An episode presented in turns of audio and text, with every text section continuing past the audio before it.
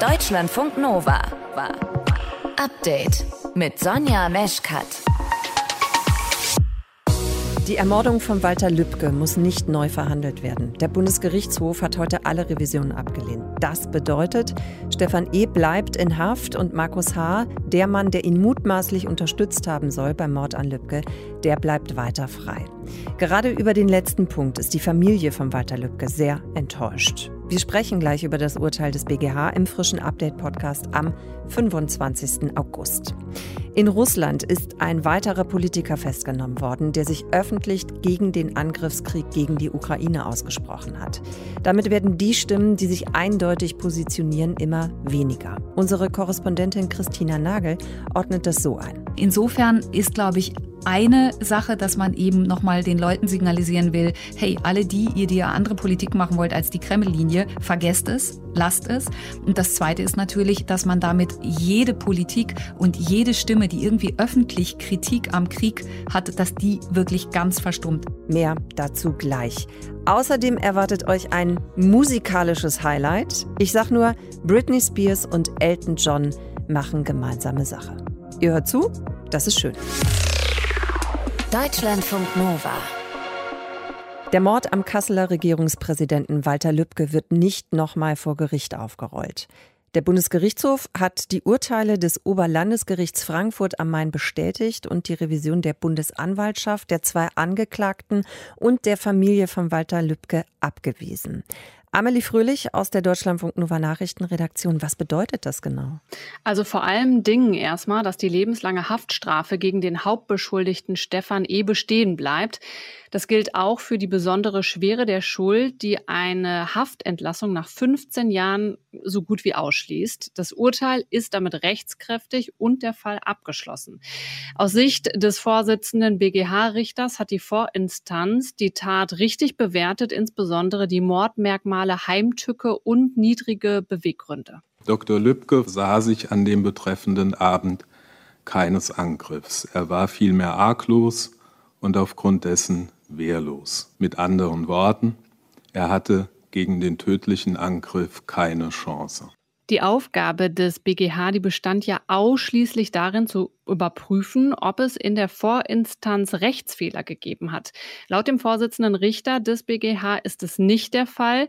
Dabei nochmal einmal wichtig zu wissen, der Bundesgerichtshof hat jetzt nicht erneut Zeugen gehört oder Beweise erhoben.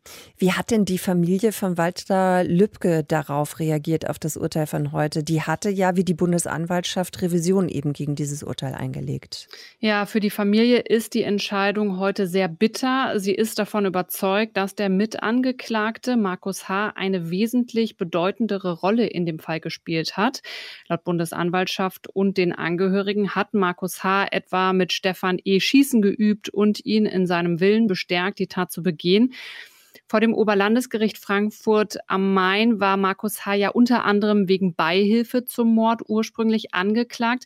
Am Ende ist er dann aber nur wegen eines Waffendeliktes zu einer anderthalbjährigen Bewährungsstrafe verurteilt worden. Und auch das ist nach der BGH-Entscheidung von heute rechtskräftig. Genau, die Familie von Lübcke, die sieht in Markus H. aber einen direkten Mittäter. Sie glaubt, dass beide Männer die Tat zusammen geplant und auch verübt haben. Der Vorsitzende Richter am BGH, der hat zwar Verständnis für die Familie gezeigt, erklärte aber, die Beweislage sei eben nicht besser. Am Tatort gab es zum Beispiel nichts, was auf Markus H. hinwies. Und dann heißt es nun mal in unserer Rechtsprechung im Zweifel für den Angeklagten. Der Sprecher der Familie Lübcke reagierte kurz nach der BGH-Entscheidung so. Das ist schmerzlich. Zugleich gilt aber auch, dass Walter Lübcke ein Leben lang für den freiheitlich-demokratischen Rechtsstaat eingetreten ist mit all seiner Überzeugung und mit all seiner Kraft. Und äh, zu dieser Haltung gehört auch eine solche Entscheidung, wie sie hier vorhin verkündet worden ist, eine solche Entscheidung zu akzeptieren, die Familie hatte sich vor allem Erkenntnisse über die letzten Momente im Leben von Walter Lübcke erhofft, zum Beispiel, ob es einen Wortwechsel gegeben hat oder Handgreiflichkeiten. Solche Details, die werden jetzt wohl nie ganz aufgeklärt. Klar ist, der CDU-Politiker Lübcke ist am 1. Juni 2019 auf der Terrasse durch einen Kopfschuss aus nächster Nähe ermordet worden. Der rechtsextreme Stefan E. gab als Motiv Lübkes Einsatz für Geflüchtete an. Die Urteile nach dem Mord am Kasseler Regierungspräsidenten Walter Lübcke sind rechtskräftig. Der Fall wird nicht mehr neu aufgerollt. Infos dazu aktuelle von Amelie Fröhlich aus unserer Nachrichtenredaktion. Deutschlandfunk Nova. Update. Der Nationalpark Sächsische Schweiz gehört, das sagen zumindest die vielen Menschen, die schon mal da gewesen sind, der gehört zum schönsten, was Deutschland an Natur zu bieten hat. Und genau dort ist eben Anfang August ein Brand ausgebrochen, flächenmäßig wohl der größte Brand im Bundesland Sachsen in diesem Jahr. Heute früh ist unweit des beliebten Prebestors nahe der Grenze im tschechischen Nationalpark Böhmische Schweiz ein Waldbrand ausgebrochen. Man denkt, alles schön runtergekühlt, prima und früh hast du immer wieder neue Glutnester. Ich hätte nicht gedacht, dass es so schnell übergreift auf die anderen Gebiete. Ja, mir fehlen echt die Worte. Wir können sagen, seit ein paar Tagen zum Glück sind die Feuer gelöscht. Und jetzt beginnt natürlich die ja, große Fragestunde, weil wir natürlich alle wissen möchten, was können wir denn eigentlich tun, um so etwas zu verhindern? Wie können wir dem Wald im Nationalpark Sächsische Schweiz und anderswo helfen? Um das zu klären, kann ich jetzt sprechen mit Hans-Peter Meyer, der ist Sprecher des Nationalparks Sächsische Schweiz. Herr Meyer, jetzt, wo die Brände gelöscht sind, können Sie uns sagen, wie stark der Wald eigentlich betroffen ist jetzt von den Waldbränden? Tatsächlich waren die Eindrücke, die am Anfang dominierten, auch sehr stark geprägt von den, diesen riesigen Rauchwolken, die ja ganze Gebiete bedeckt haben. Wenn wir jetzt auf das Gebiet gucken und die genauen Brandherde einmessen, können wir doch festhalten, dass im Nationalpark Sächsische Schweiz das wirklich bei 150 Hektar geblieben ist. Riesigen Dank an die vielen Feuerwehren und alle anderen Einsatzkräfte von THW über Deutsches Rotes Kreuz, die Bergwacht und wer alles, viele weitere, die da geholfen haben, dass dieser Brand nicht größer geworden ist.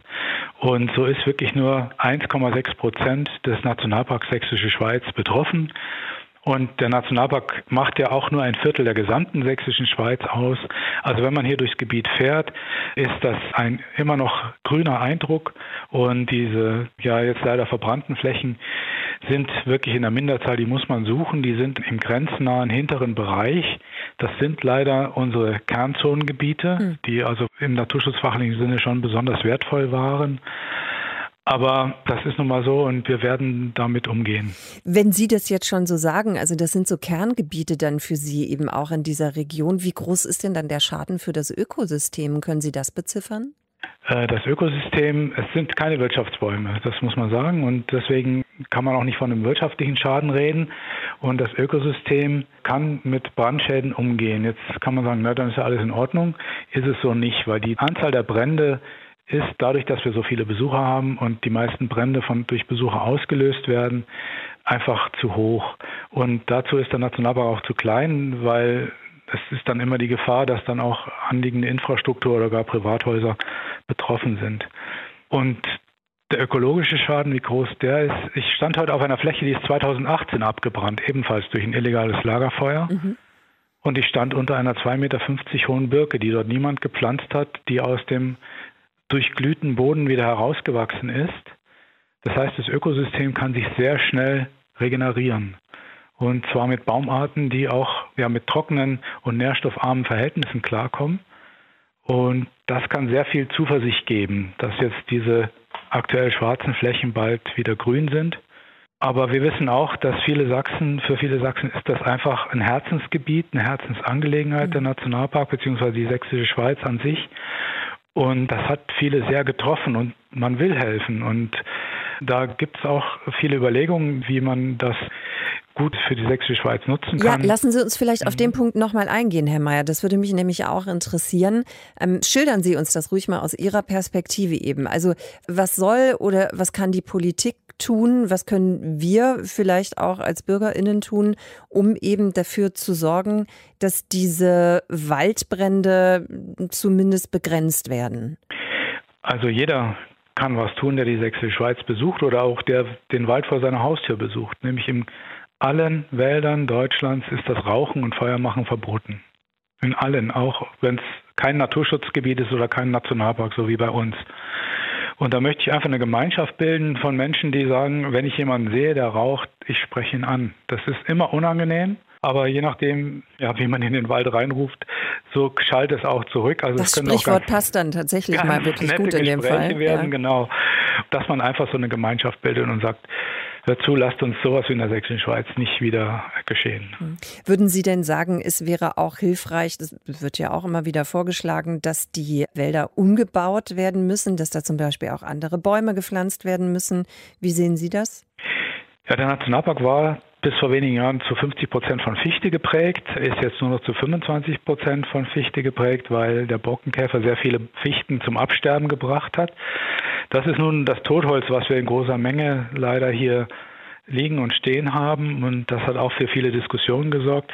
Wir werden das, gerade im Zusammenhang mit dem Brandgeschehen, wir werden das im Anschluss mit nationalen Waldbrandexperten, aber auch mit den Feuerwehren, die das hier vor Ort löschen mussten, auswerten und die Maßnahmen, die daraus zu ziehen sind, besprechen. Da ist also auf jeden Fall auch noch etwas Aufarbeitung angesagt. Wie kann der Wald wieder zurückkommen? Wie geht es dem Wald eigentlich gerade? Wir haben mal nachgefragt nach dem Brand im Nationalpark Sächsische Schweiz bei Hans-Peter Mayer, der ist Sprecher des Nationalparks. Deutschlandfunk Nova. Update. Und das ist eine große, große Sache, sagt sie. Britney Spears scheint kurz vor ihrem Comeback als Sängerin zu stehen, denn es wird einen gemeinsamen Song geben mit Elton John. Der hat am Dienstag in Cannes bei so einem Spontanauftritt nämlich einen neuen Song präsentiert. Und jetzt meldet sich auch Britney Spears. Meine Güte, haben wir eine Rampe gebaut. Ilka Knigge aus dem Nova-Team. Sag mal, ist es eigentlich schon länger klar, dass Britney Spears und Elton John, dass sie zusammen Musik machen wollten und vor allem auch, dass Britney Spears wieder singen wird? Ja, das war schon so ein bisschen durchgedrungen. Also vor etwa einem Monat hatten die US-amerikanischen Seiten People und Page Six berichtet, Spears und John, die wären gemeinsam im Studio gewesen und die hätten eine Neuauflage aufgenommen und zwar von diesem Song hier von Elton John.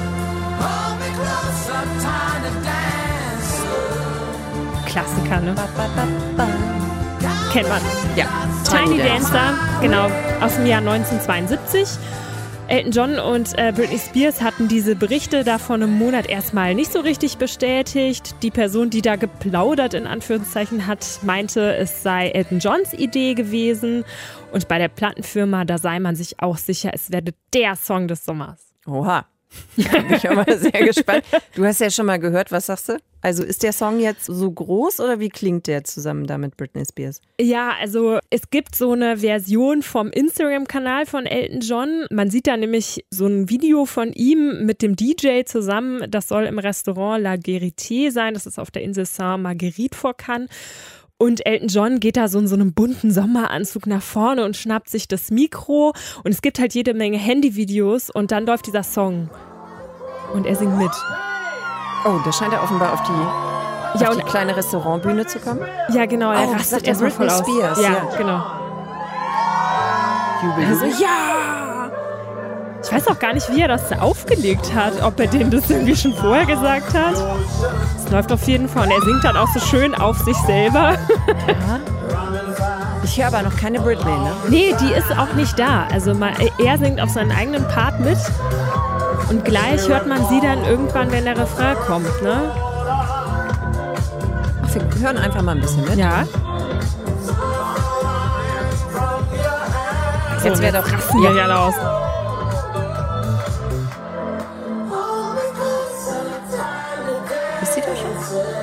Das ist sie. Okay. Ja, muss dir vorstellen, er hat das natürlich da aufgelegt und das ist ein Handyvideo. Das ist nicht so ganz einfach, das da rauszuhören. Sie ist ja auch nicht da. Hat sich dann heute auf Twitter geäußert und sagt jetzt übersetzt sowas wie mein erster Song seit sechs Jahren, sehr cool mit einem, der, sie nennt ihn Most Classic Man of Our Times, zu singen. Sie sei total überwältigt und es sei eben eine sehr große Sache für sie und morgen kommt der Song ganz offiziell raus. Ja, vielleicht schlafen wir noch mal eine Nacht drüber, ob wir ihn spielen oder nicht. Keine Ahnung. Ich frage gleich mal nach bei unserer Musikredaktion. Danke auf jeden Fall für die Geschichte, Ilka. Deutschlandfunk Nova. Update. Okay, Das war dann doch eine Überraschung für den einen oder die andere, weil Krieg in der Ukraine, Inflation, alles wird teurer, Energiekrise und so weiter und so fort. Da hätte man wahrscheinlich eher gedacht, dass es der Wirtschaft in Deutschland nicht so richtig, richtig gut geht. Aber sieh an, die deutsche Wirtschaft im zweiten Quartal ist leicht gewachsen und gleichzeitig hat sich das Staatsdefizit im ersten Halbjahr deutlich verringert. Dabei, und das ist eben jetzt interessant daran, die Prognosen, die waren eigentlich viel, viel schlechter. Und das wollen wir jetzt noch mal besser verstehen. Deshalb habe ich gesprochen mit Jan Plate aus unserem ARD Börsenstudio. Wir haben uns erstmal genauer angeguckt, was denn eigentlich genau das jetzt heißt, leichtes Wirtschaftswachstum. Also davon haben ja übrigens auch die Privatmenschen was, nicht nur irgendwelche Firmen. Also die Privatmenschen können sich ja sozusagen ihre Arbeitsplätze ein bisschen sicherer sein und Geld verdienen. Ja, und Wirtschaftswachstum heißt dann eben, dass die Konsumenten und Verbraucher soweit in Stimmung sind, Geld auszugeben. Das heißt, dass die Unternehmen produzieren und sich äh, mehr zutrauen. Und es geht ja dann um die Summe der produzierten Waren und Dienstleistungen. Und die gängigste Maßeinheit ist aber ja dann die prozentuale Veränderung des sogenannten Bruttoinlandsprodukts Produktes, also des BIPs, äh, das Ganze dann als monatliche, vierteljährliche oder jährliche Wachstumsrate. Und dass jetzt die Wirtschaft gewachsen ist, bedeutet eben die Autobauer, die Chemiebranche, die Stahlbranche sind ganz zuversichtlich. Da werden in der Chemie Vorprodukte hergestellt, die dann auch andere weiterverarbeiten oder in der Dienstleistung wie der Gastronomie, in Hotels, in der Reisebranche oder anderen Dienstleistungen läuft es eben. Die Menschen geben Geld aus, die Firmen investieren, ja, und die Wirtschaft, sie wächst eben und legt zu. Aber warum waren denn die Prognosen dann schlechter? Also wovon sind die denn ausgegangen? Also die waren von einer bedingten Stagnation ausgegangen und dass jetzt eben die deutsche Volkswirtschaft, naja, zumindest ein zartes Wachstum verbucht, das liegt eben an den privaten und an den staatlichen Konsumausgaben. Der private Konsum, der hat um 0,8 äh, Prozent im Quartalsvergleich zugelegt. Die Staatsausgaben sind sogar um 2,3 Prozent im Quartalsvergleich gestiegen und da schlagen sich natürlich auch staatliche Hilfen nieder. Bisschen kleiner Wermutstropfen sind die Bauinvestitionen, die leiden ja unter gestiegenen Zinsen und fehlenden Materialien. Also mit diesen gestiegenen Zinsen durch die Notenbanken werden ja Kredite teurer und die Menschen halten sich mit Immobilienkäufen doch ein bisschen zurück. Ist ja auch immer eine große Investition. Dazu kommen fehlende und teure Baumaterialien, weswegen sich eben die Menschen da in diesem Immobilienbereich zurückhalten. Aber Insgesamt ist die deutsche Wirtschaft im zweiten Quartal überraschend positiv ein bisschen gewachsen. Okay, also die Baubranche müsste man davon ein bisschen ausklammern. Ich habe ja eben schon gesagt, dass das deutsche Staatsdefizit, dass sich das verringert hat. Gleichzeitig hören wir eben, die Wirtschaft ist leicht gewachsen. Wie hängt denn das miteinander zusammen? Also zunächst nochmal ja, Defizit bedeutet, der Staat hat bis Ende Juni zusammen 13 Milliarden Euro mehr ausgegeben, als eingenommen wurde. Insgesamt aber eben weniger Staatsdefizit und das liegt an weniger Corona-Ausgaben, an weniger Corona-Staatshilfen und dann natürlich auch höheren Steuereinnahmen. Der robuste Arbeitsmarkt mit weniger Kurzarbeit, der hilft auch ein bisschen und einen großen Anteil daran haben eben die Unternehmenssteuern wie die Gewerbesteuer oder Einkommensteuer. Und wenn es in der Wirtschaft besser läuft, die Unternehmen produzieren, die Menschen mehr verdienen und mehr Geld ausgeben, dann schlägt sich das für den Staat eben in den Steuereinnahmen nieder, die steigen. Von daher hängen dann eben auch Staatsdefizit und die Wirtschaftsentwicklung zusammen. Wie sind denn dann die Prognosen für das zweite Halbjahr? Wie schätzt du das ein? Wie sicher sind die? Naja, da muss man natürlich als Phrase so ein bisschen fragen, was ist im Leben überhaupt sicher? Und gerade ja in diesen ja. aktuellen Zeiten gibt es mit dem Ukraine-Krieg äh, doch einige Unsicherheit. Da sind die dann gestiegenen Gas- und Energiepreise, die nicht äh, zu schnell zurückgehen dürften, eher hoch bleiben. Das äh, knappst dann am Budget. Da kann weniger konsumiert werden, wenn für Energie was ausgegeben wird. Da ist die Frage, wie sich der russische Präsident Putin in Sachen Ukraine und Gas weiter verhält. Auch in China, der zweitgrößten Volkswirtschaft der Welt, die ja für deutsche Unternehmen sehr wichtig ist. Da läuft es im Moment auch nicht so richtig rund wegen Corona, Lockdowns und Problemen im Immobiliensektor. Interessant wird, wie sich die angespannte Lage zwischen China und den USA entwickelt, ja mit den Fragen rund um Taiwan. Dazu erhöhen dann die Notenbanken gegen die Inflation die Zinsen, was allerdings ja auch die Wirtschaft so ein bisschen bremst. Also von daher wird im zweiten Halbjahr mit einer schwächeren Wirtschaft gerechnet, bevor sich die Dinge dann im nächsten Jahr bessern und erholen sollten. Immerhin auch ein bisschen positiv angesichts der weiter hohen Engpässe bei Fachkräften. Da gehen Volkswirte von relativ stabiler Beschäftigung aus, weil Unternehmen eben trotz der angespannten Wirtschaftslage zweimal nachdenken, bevor sie Mitarbeitenden kündigen. Die deutsche Wirtschaft ist leicht gewachsen oder zart gewachsen, wie wir gerade gehört haben. Ist eigentlich fast noch das schönere Wort. Gleichzeitig hat sich das Staatsdefizit verringert. Über die Zusammenhänge habe ich gesprochen mit Jan Plate. Deutschlandfunk Nova. Update. Wer den Mund aufmacht, der muss mit Konsequenzen rechnen. Das gilt in Russland auch für oppositionelle Politiker. Zum Beispiel für Ilya Yashin. Meine Position ist sehr einfach. Ich werde nicht weglaufen, ich werde mich vor niemandem verstecken. Ich bin gegen den Krieg, weil ich ein Patriot bin. Denn dieser Krieg schadet aus meiner Sicht den nationalen Interessen meines Landes. Solche Statements kann Yashin jetzt nicht mehr posten bei Social Media, denn er sitzt in Untersuchungshaft. Genauso wie der ehemalige Bürgermeister von Jekaterinburg, Jewgeni Reusmann. Bis gestern ist er noch ein freier Mann gewesen. Dann hat die Polizei sein Haus untersucht und ihn gestern verhaftet. Die Stimmen von Politikern, die sich offen gegen Putin und seinen Angriffskrieg gegen die Ukraine stellen, die werden also immer weniger. Christina Nagel ist unsere Korrespondentin in Moskau. Christina, was wirft man Reusmann denn überhaupt vor? Ja, in dem Fall geht es darum, wie es etwas sperrig heißt, dass er Handlungen vorgenommen hat, die darauf abzielen, die russischen Streitkräfte zu diskreditieren. Ganz konkret geht es um Äußerungen von Reusmann über das, was man hier offiziell ja nur spezielle Militäroperation nennen darf und das, was er ganz eindeutig und klar als Krieg bezeichnet, als Invasion in der Ukraine. Er ist deshalb schon mehrfach zu einer Geldstrafe verurteilt worden. Jetzt geht es in diesem Fall um mehr als eine Ordnungswidrigkeit. Jetzt geht es darum, darum, dass ein Strafverfahren gegen ihn angestrengt wird. Und das heißt, in dem Fall, wenn er verurteilt wird, dann droht eine mehrjährige Haftstrafe. Kannst du uns Reusmann noch mal ein bisschen mehr beschreiben oder einordnen? Wofür steht er? Das ist einer der oppositionellen Politiker, die durchaus im ganzen Land Bekanntheitsgrad haben. Er war ehemaliger Bürgermeister von Jekaterinburg, ist da auch nach wie vor noch sehr beliebt.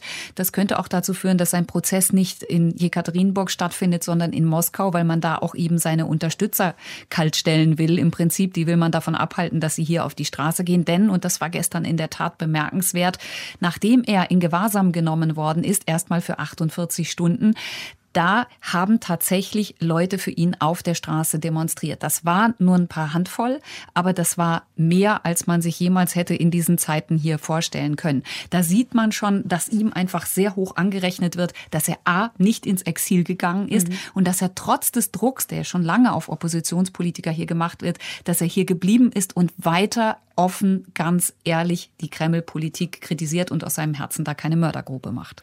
Wie hat er denn jetzt eigentlich reagiert? Zum einen eben auf seine Festnahme und auch auf die Vorwürfe, die ihm gemacht werden. Naja, er musste heute schon ein erstes Mal vor Gericht. Da ging es jetzt um die Frage, was passiert mit ihm, bis er dann tatsächlich seinen Prozess bekommt. Und da hat er ganz klar vor Gericht gesagt, dass er sich für nicht schuldig hält. Für ihn geht es eben hier nicht um Diskreditierung von Streitkräften, sondern für ihn geht es einfach darum, dass er sagt, ich stelle doch nur fest und sage doch nur das, was es tatsächlich ist. Und da hat er auch schon bei seiner Festnahme gesagt, dass er das weiterhin tun will, dass er weiter von Krieg sprechen wird und dass er weiter von einer Invasion Russlands in der Ukraine sprechen wird.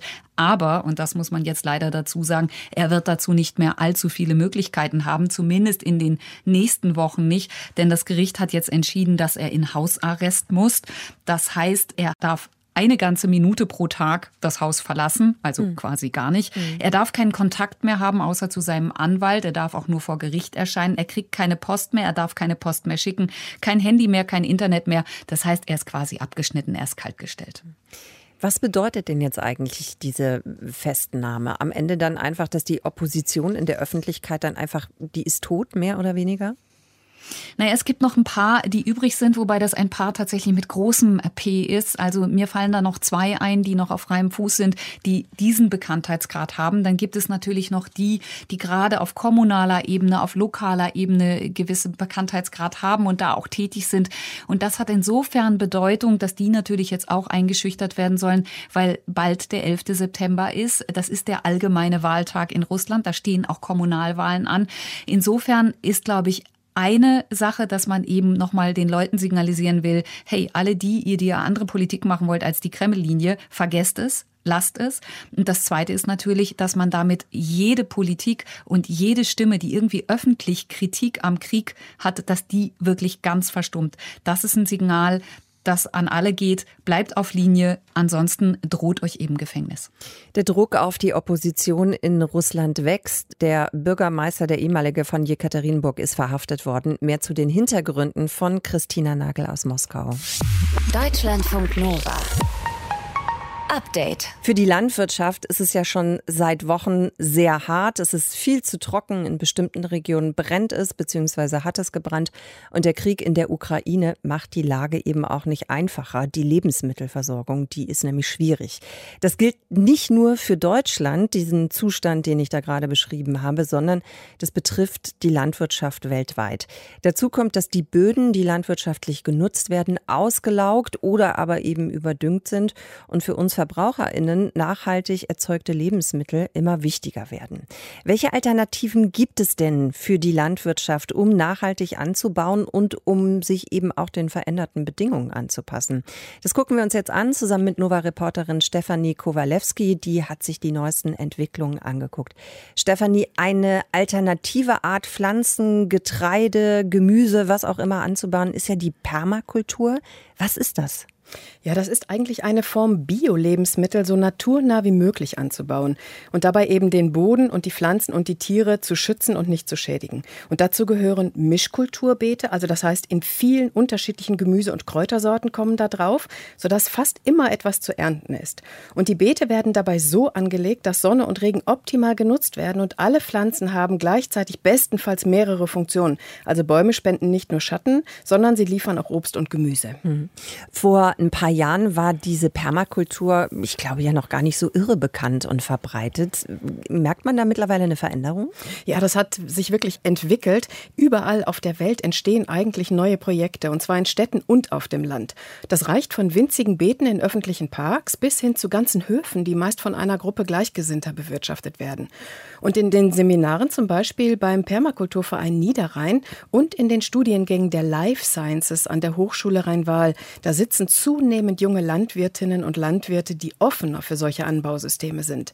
Das hat mir der Bodenkundler Florian Wichern erzählt. Er ist Dozent an der Hochschule in Kleve und begleitet die Projekte des Niederrheinischen Permakulturvereins wissenschaftlich. Die Notwendigkeit, dass wir die Bewirtschaftungsform drastisch verändern, ist auch wissenschaftlicher Konsens, aber es kommt zunehmend in der praktischen Landwirtschaft auch an, sodass eben die Bewahrung einer bestimmten Bodenfruchtbarkeit oder die Verbesserung eben ein Ziel ist. Es ist immer die Frage der Ökonomie, die wir beantworten müssen. Lohnt es sich? Geht es? Ist es umsetzbar? Und es muss sich wahrscheinlich dann auch finanziell irgendwie tragen. Genau. Und, mal, ne? und diese Fragen versucht Wichern eben mit dem Permakulturverein Niederrhein zum Beispiel in einer Art Reallaborforschung umzusetzen und Antworten zu finden darauf. Denn, das muss man sagen, noch gibt es zum Gesamtkonzept Permakultur keine wirklich aussagekräftigen Studien, aber zu einzelnen Aspekten schon. Und die zeigen, dass Permakultur unter anderem den Boden eben verbessert und sogar mehr Ertrag liefern kann als herkömmliche Landwirtschaft. Aber das ist doch im Prinzip immer noch eher eine Nische, oder? Also was, was bräuchte man denn, damit, ähm, ja, damit es echte Alternativen gibt oder beziehungsweise, wenn wir jetzt bei dieser Permakultur eben bleiben, damit das eine wird für Landwirtinnen und Landwirte? Ja, im Moment frisst die Permakultur ja gerade beim Einstieg ziemlich viel Zeit. Man muss sich ja erstmal dieses ganze Wissen aneignen, um dann diese ertragreichen Flächen gestalten zu können, die dann auf lange Sicht übrigens weniger arbeitsintensiv sind. Aber durch die Mischkultur ist es eben sehr viel Handarbeit. Das heißt, herkömmliche landwirtschaftliche Geräte, die können überhaupt nicht eingesetzt werden, die sind tabu. Helfen könnten da völlig neue Maschinen samt intelligenter Software. Und daran wird auch gearbeitet, sagt Florian Wichern. Das kann sein, dass wir eben wieder ganz kleine Schlepper brauchen oder sogar kleine Roboter, die über die Flächen fahren und dort bestimmte Arbeiten verrichten, um Boden zu schonen, um weniger Emissionen zu haben. Da passiert unglaublich viel. Und er ist da sehr hoffnungsvoll, dass es eben auch eine Komponente sein kann, die Permakultursysteme wirklich auch zu etablieren. Und zum Beispiel in der Schweiz wird gerade eine Mischkulturmaschine entwickelt. Hm.